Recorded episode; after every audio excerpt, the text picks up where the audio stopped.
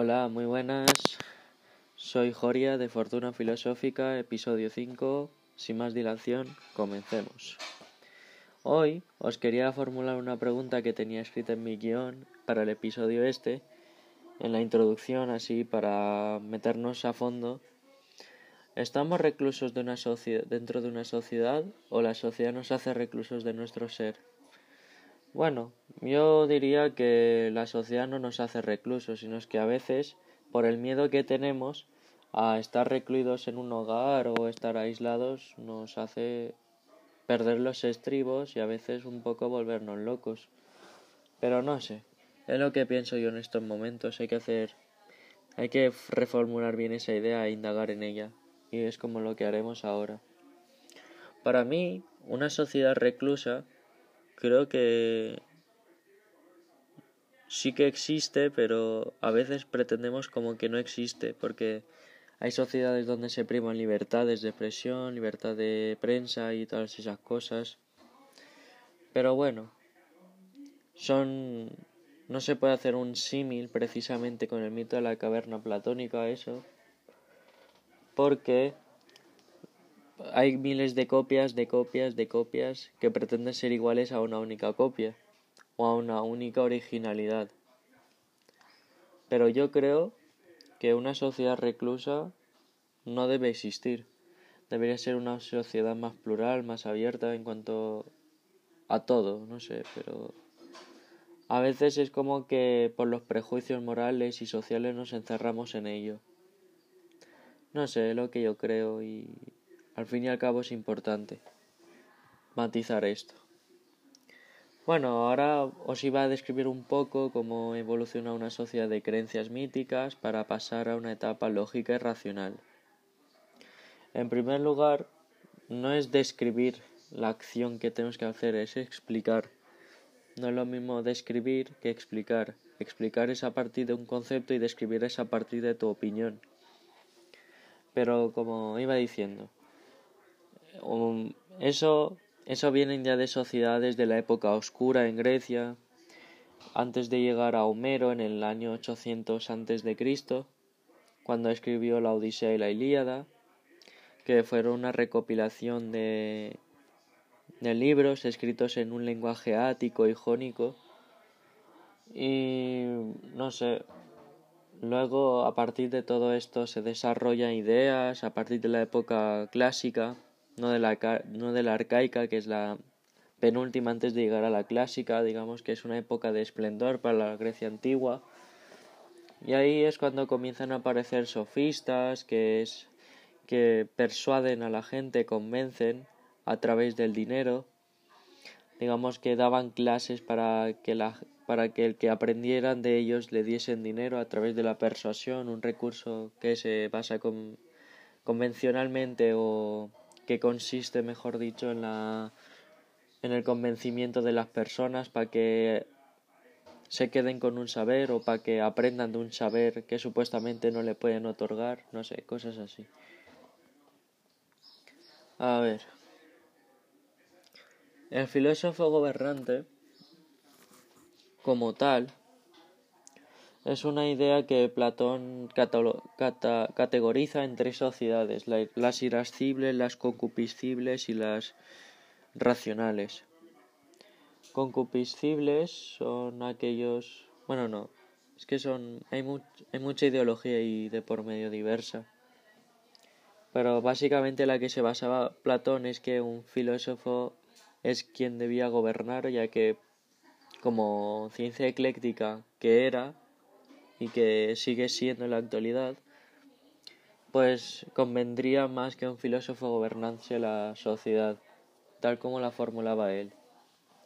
Y la sociedad de clases, pues tiene un, un semejante, ya que en primer lugar prevalece la idea de, del bien ante todo. Para Platón lo más importante creo que es consolidar esa idea del bien, a mi buen entender, porque para otras personas puede que sea diferente la opinión que se esté dando. Pero no sé. La sociedad de clases, perdonadme que haya hecho este silencio pausado, que es para dinamizar la conversación y eso. Creo que la sociedad de clases, como se divide hoy en día, es una no es una sociedad precaria, digamos, o es una sociedad que se ha dividido así porque unos tienen más, otros tienen menos y otros están ahí, siendo. Que al fin y al cabo es lo más importante de una persona, que esté presente cuando deba estar presente. Las palabras estas no son en vano, sino que al fin y al cabo pretendo transmitir una convicción, convencimiento, seguridad en la persona para que pueda adquirir luego unos aprendizajes futuros. Y ahora vendría la parte más compleja, por decirlo así, más filosófica que yo suelo abarcar en estos podcasts, el desarrollo. ¿Por qué estamos reclusos o nos hacemos recluir para vivir en una etapa que a mal nos influencia? Bueno, esa pregunta es carcomedora, digamos, es como que es una lacra para nosotros. Es como una lacra y no sabemos cómo curarla. Bueno, estar recluso a alguien no sé si significaría o dependencia o toxicidad de la persona, pero si nos hacemos recluir, es decir, nos hacemos, nos creemos que estamos recluidos cuando realmente no lo estamos, por un pasado o algo que te hace rememorar eso, algún trauma que hayas tenido en un pasado, no sé, cosas así, pues es complejo, la verdad solucionarlo porque es muy difícil adaptarse a las condiciones que se nos imponen hoy en día. Y es un aprendizaje que se debería aprender. Es decir, el aprender por aprender, fusionar, fusionar diversos aspectos del aprendizaje como la memorización, la mnemotecnia, cosas así. Bueno, no sé, yo creo que me he desviado del tema, pero tenía que decirlo porque a mí me gusta mucho también la lengua y quiero mezclar cosas conceptuales lingüísticas con las filosóficas, porque al fin y al cabo tiene una estrecha relación. La sin lengua no podemos hacer filosofía. Por consiguiente, a partir de ese axioma podemos decir que somos personas que pueden hacer una, una filosofía de la lengua, por decirlo así. A mí me encantaría hacer eso algún día y proseguir con esa idea y que se expandiera como lo fue el estoicismo y sigue siendo lógicamente esas esas filosofías hedonistas que quieren con la finalidad del placer y todo eso. Y bueno, aquí no acaba, seguimos. Yo creo, la pregunta si nos dice así, ¿por qué estamos reclusos o nos hacemos recluir? Yo digo que nos hacemos recluir porque pretendemos hacer un mero, no postureo, sino es un, un mero victimismo. Y el estar reclusos, hay gente que lo pasa mal y está reclusa porque por los pensamientos opacos que las personas tienen de ellos. Y no sé cuánto llevaremos de podcast, espero que lleguemos a los 20 minutos. Bueno, no, son ocho, pero podemos proseguir, podemos proseguir. Que es lo importante. Eh, lo que iba diciendo.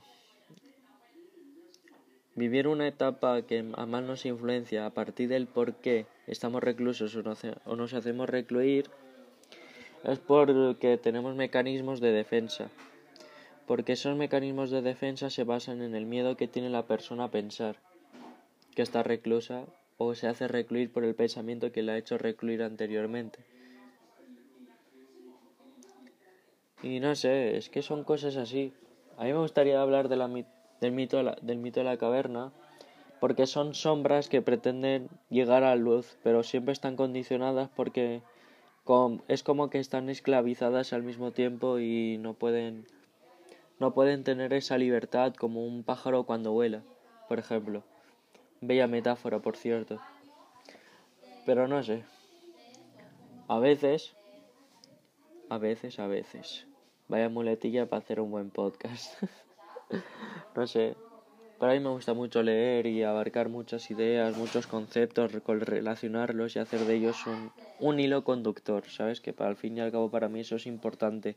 Que una idea tenga fundamento a partir de la idea anterior, por consiguiente anteriormente. Por consiguiente anterior. Que a veces cuando hablo rápido o por ejemplo pongo énfasis en la idea, me gusta correlacionarla. Bueno, el filósofo gobernante, como hemos dicho, estamos hablando ahí de la introducción, pero quería enlazarlo un poco con lo anterior.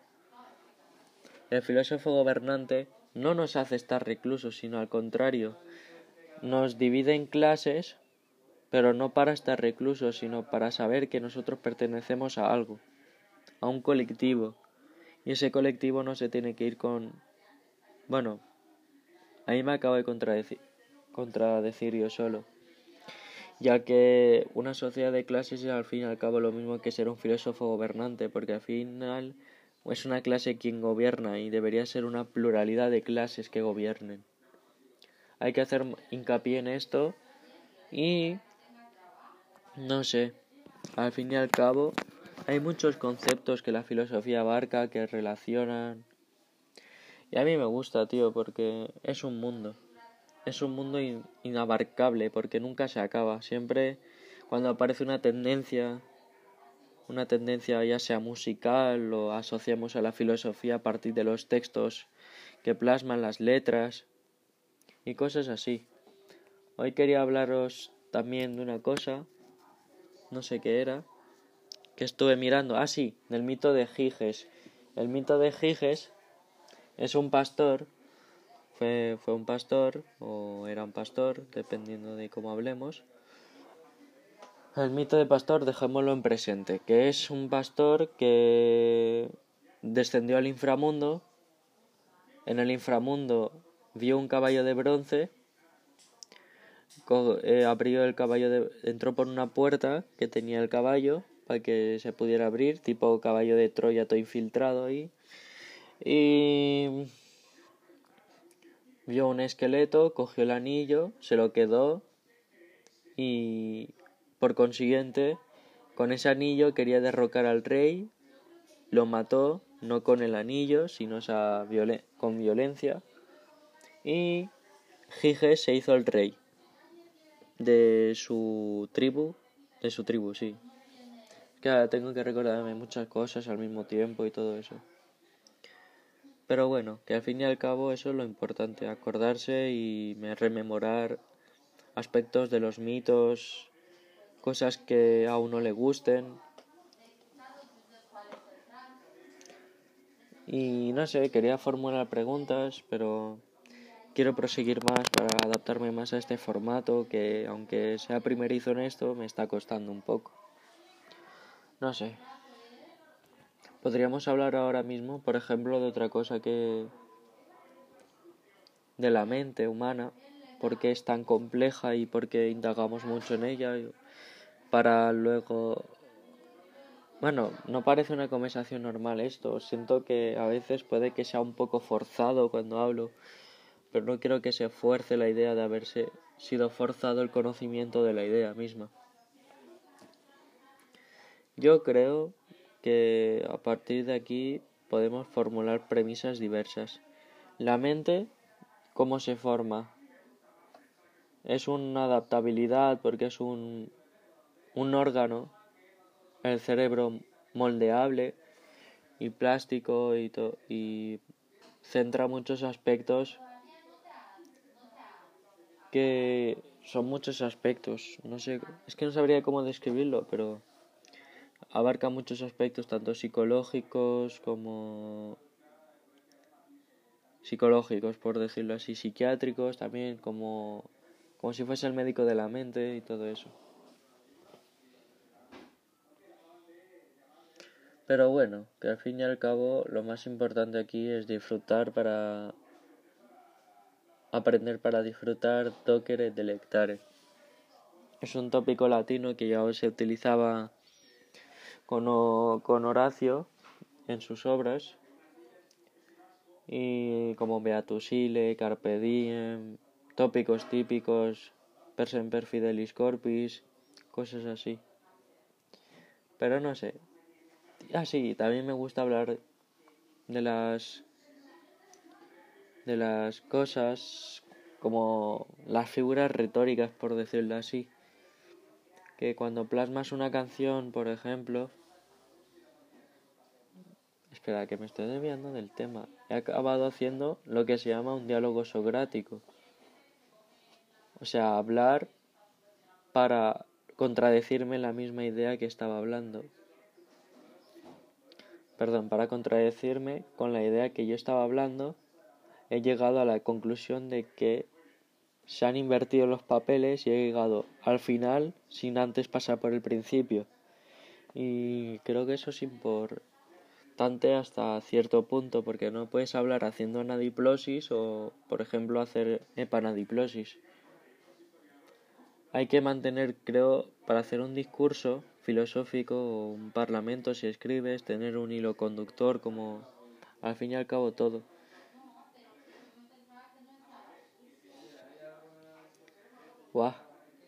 Y qué bien, tío, me gusta. Me gusta esto del podcast porque al fin y al cabo te otorga más libertad de expresión. Es como que no tienes cámaras, es como que no tienes esa presión que se te pone, mucho estrés y mucho podcast a su tiempo, cada uno, cada dos, cada dos podcasts, dos podcasts por semana, dos días diferentes. Y pues eso. Y a ver. Estaba mirando cosas. Eh, a ver, a ver, a ver. ¿Qué iba a buscar yo para mostrar? No, mostrar no puedo porque es, un, es una nota de voz a través de un audio. En audio, perdón, no es un vídeo. Pero creía, quería... Ay, ¿qué me está pasando, tío? ¿Por qué me complico? Bueno, no, ¿por qué te complicas? No, porque lo edificas a partir de algo complicado la idea. Bueno, y a veces puede que tenga un poquito de problemas de concordancia cuando hablo o es que la concordancia misma me hace hablar mal. Por el estar nervioso y el estar nervioso por consiguiente te hace estar ansioso y cosas así. Pero bueno, que eso no es lo importante, sino es hablar de filosofía para el mero disfrute y para que para que no sea el típico profesor aquel de filosofía que te que, que te explique contenidos así no sé no bizarros sino porque al fin y al cabo son contenidos que uno tiene que estudiar obligatoriamente o opcionalmente. En este caso en el mío fue opcionalmente la verdad pero fue un grato recuerdo porque a partir de ahí adquirí lecturas y las lecturas me hicieron disfrute Básicamente era una reciprocidad entre un docker y un delectare. Pero bueno, yo me leía Nietzsche. Sí, me leí casi toda la novela de Nietzsche, Le Homo, que es la autobiografía de, de, él mismo, no de él mismo, porque ojo, hay, hay una diferenciación clara en ese matiz de pronombre. Y... ¿Qué más? A ver. ¿Qué libro he leído más? Pues sí, porque ¿Para qué puedo decir de filosofía? No, solo me he leído ese. La mayoría tengo algunos de autoayuda, pero no sé, no los pillo por ningún lado. Porque los de autoayuda no, no es que te hagan centrarte en ti, en el te hacen centrarte solo en el presente y no en las ideas que tienes en tu cabeza. Se centran en una proyección del yo, no se centran en ti mismo, en una utopía del yo. Es lo que yo pienso sobre esos libros. Pero que al fin y al cabo son libros que afectan a mucha gente o no. Que afectan, no. Que... ¿Cómo se dice? A ver. Para que me entendáis. Los libros de autoayuda no son carcomedores, no hacen que carcoman el alma, que te hagan indagar así mucho, porque se centran básicamente en analizar tu presente. ¿Y por qué no indagamos en el pasado para adquirir un mejor presente y consolidar un bello futuro, porque el futuro nos produce ansiedad, el presente es el ahora, la tranquilidad y el pasado es la funestidad.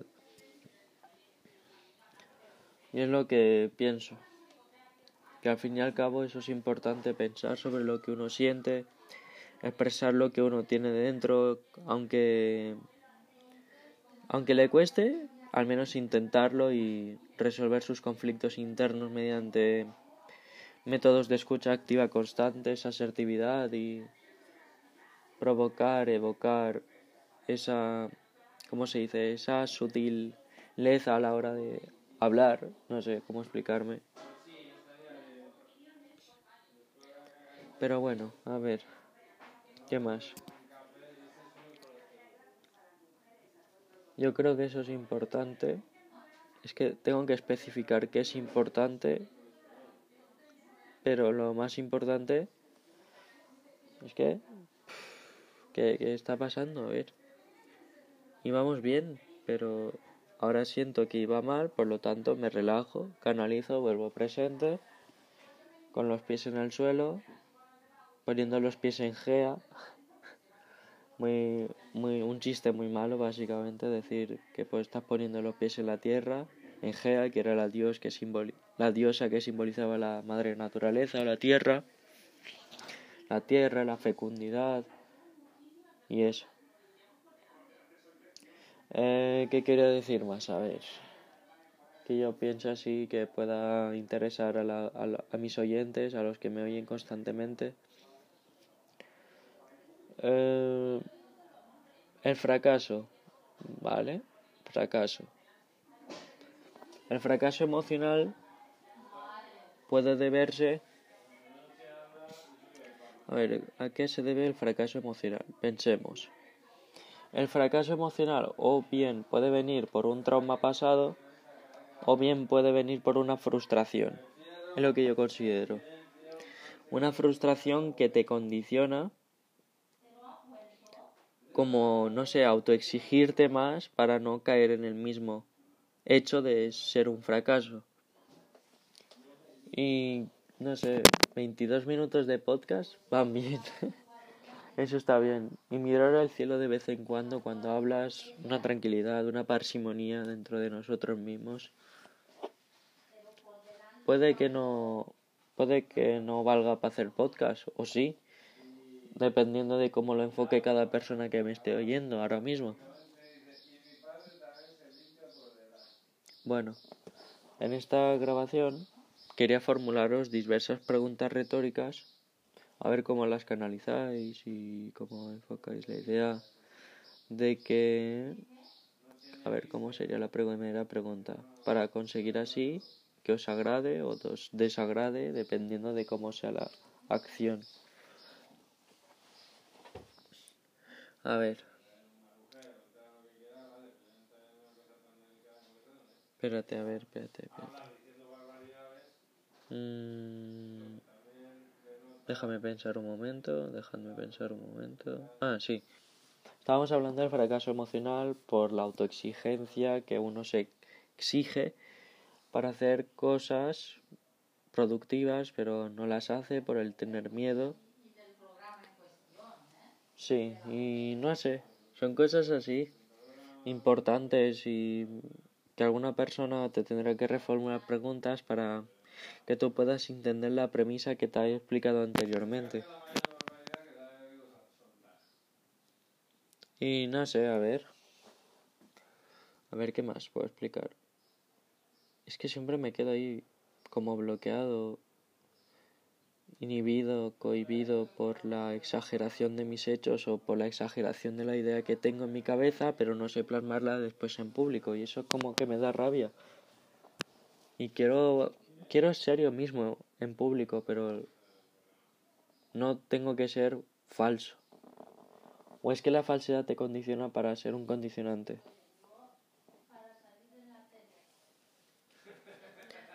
Yo y a ver, en estos 25 minutos, como podéis haber, como habréis visto cuando publique este podcast, o lo pausaréis, o depende cómo lo hacéis. Pero no, no es que esté obligado, no es que me obligue a que os haga, os guste o os disguste, sino sea serio mismo, porque al fin y al cabo la esencia de la tiene la persona misma. Siendo una persona honesta, con su carácter y con sus altibajos, tanto débiles como fuertes, débiles o fortalecidos, perdón, para conservar ahí el prestamismo latino. No sé, lo que yo pienso. A buena sonrisa, buena cara. Pero, por ejemplo, a partir de la filosofía se pueden formular muchas preguntas del hombre, qué es, de dónde viene. Eso se llama antropología. Por ejemplo, podemos formular cosmogonía, el preguntarse por el espacio, la teogonía, preguntarse por los dioses, aunque Síodo en Trabajos y Días, una de sus obras magnas, decía que los dioses no se ahorraban con, con, el, con, eh, con la plegaria, sino con el esfuerzo y el trabajo de cada día para, no sé, digamos, yo lo diría, yo diría que Siodo en este caso ha sido como, como Homero, un dios pagano, semi, semi, no, semi, dios no. A ver, ¿cómo era? Sí, Homero yo considero que es un dios mitificado. ¿Por qué? En primera instancia porque cabe destacar que, que Homero fue el escritor más importante del mundo de la literatura universal, no solo por escribir épicas, sino porque abarcaba muchos valores morales, mucha indagación dentro del ser, un regreso a Ítaca muy curioso, donde Telémaco espera a su padre Ulises, Homero se dice que es una persona inexistente o que existe, depende. Decían que nació en Quíos, en una isla. Pero no sé. ¿Y si Homero realmente no existió? ¿O estamos ante un pseudo Homero? O cosas así. Es muy heavy, realmente. Y por ejemplo, ahora me estaba leyendo una novela.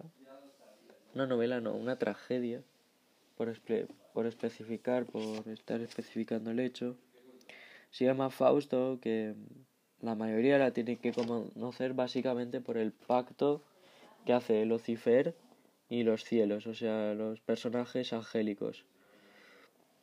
Los personajes que son más cristianos, entre, entre religión y ateísmo. Un conflicto hay ahí de por medio. Yo diría que refleja el Fausto dentro de su obra elementos biblio, bibliomitológicos, porque ya que abarca un pacto entre Mefistófeles y Fausto, que es el protagonista, no sé, hay mucho, se dice que hay muchos Faustos, uno es doctor, otro creado por Christopher Marlowe en el 1600 y algo, por decirlo así. Eh, no sé, tío, es que es muy compleja la filosofía. Pero a mí me atrae lo complejo. Por consiguiente, si me pongo a pensar que no soy un ser complejo, entonces que me transformo en un reducto simple. Pero no quiero ser un reducto simple tampoco. Creo que es importante ser alguien en la sociedad y pensar que la filosofía no es que te no es que te menosprecies, sino es que a veces estigmatizan a las personas que piensan mucho, las hacen débiles, o es que su pensamiento no se consolida fuerte para poderse dejar querido, poder, poder ser querido, y se dejan debilitar por el por el por el pueblo, por el populum. Es que es complejo, es complejo. Yo, por ejemplo, pa, para... No es que diga estupideces, sino es que intento comprenderme a mí mismo a partir de una premisa que creo que es fundamental para poder vernos, para poder vernos a nosotros mismos. No es que yo quiera ver a alguien ahora mismo o algo así, pero pues que hago descripciones muy prosopográficas. Parece esto cuando, cuando escribió Proust, Marcel Proust, la novela de la Madalena, que todo el rato hablaba de una misma Madalena, pues yo igual. No sé, cosas así. Marcel Proust fue un escritor francés del siglo XX que perteneció a la Resistance junto a Charles de Gaulle y todas las shit estas. No, todas las shit, no, todas las personas que al fin y al cabo fueron personas que resistieron ante la envista de la Segunda Guerra Mundial. Pero bueno, al fin y al cabo es eso, vuelta a la rutina y disfrutar del momento, que yo lo digo siempre, un carpe diem siempre será un carpe diem, un beatus ile siempre será un beatus ile, omni amor siempre será omni amors, aunque quieran romper premisas, axiomas, aforismos, yo no pretendo romperlos, yo prefiero conservar un aforismo bueno que antes que pensamientos diversos sobre un aforismo bueno. Prefiero el aforismo original antes que pensar que un aforismo sea una copia de la copia de otras mil copias iguales. Nosotros somos el reflejo, los seres humanos, de mecanicismo y libertad. Queremos vivir en un sistema y a la vez salir del mismo, pero no puedes porque estás condicionado siempre a vivir en el sistema y como que la marginalización del ser es que te desmitifica realmente. Y no sé, cosas así que se me ocurren por la cabeza, por decir. Y... No sé, espero que os haya gustado esto, esta charla introspectiva así un poco bizarra, muy extravagante o muy rara dependiendo de cómo lo veas, de cómo lo veáis. No sé. Pues cuidaros mucho, que tengáis mucho cuidado cuando salgáis a la calle en la cuarentena y espero que hayáis disfrutado de este podcast. Así que esto ha sido episodio 5. Hasta la próxima.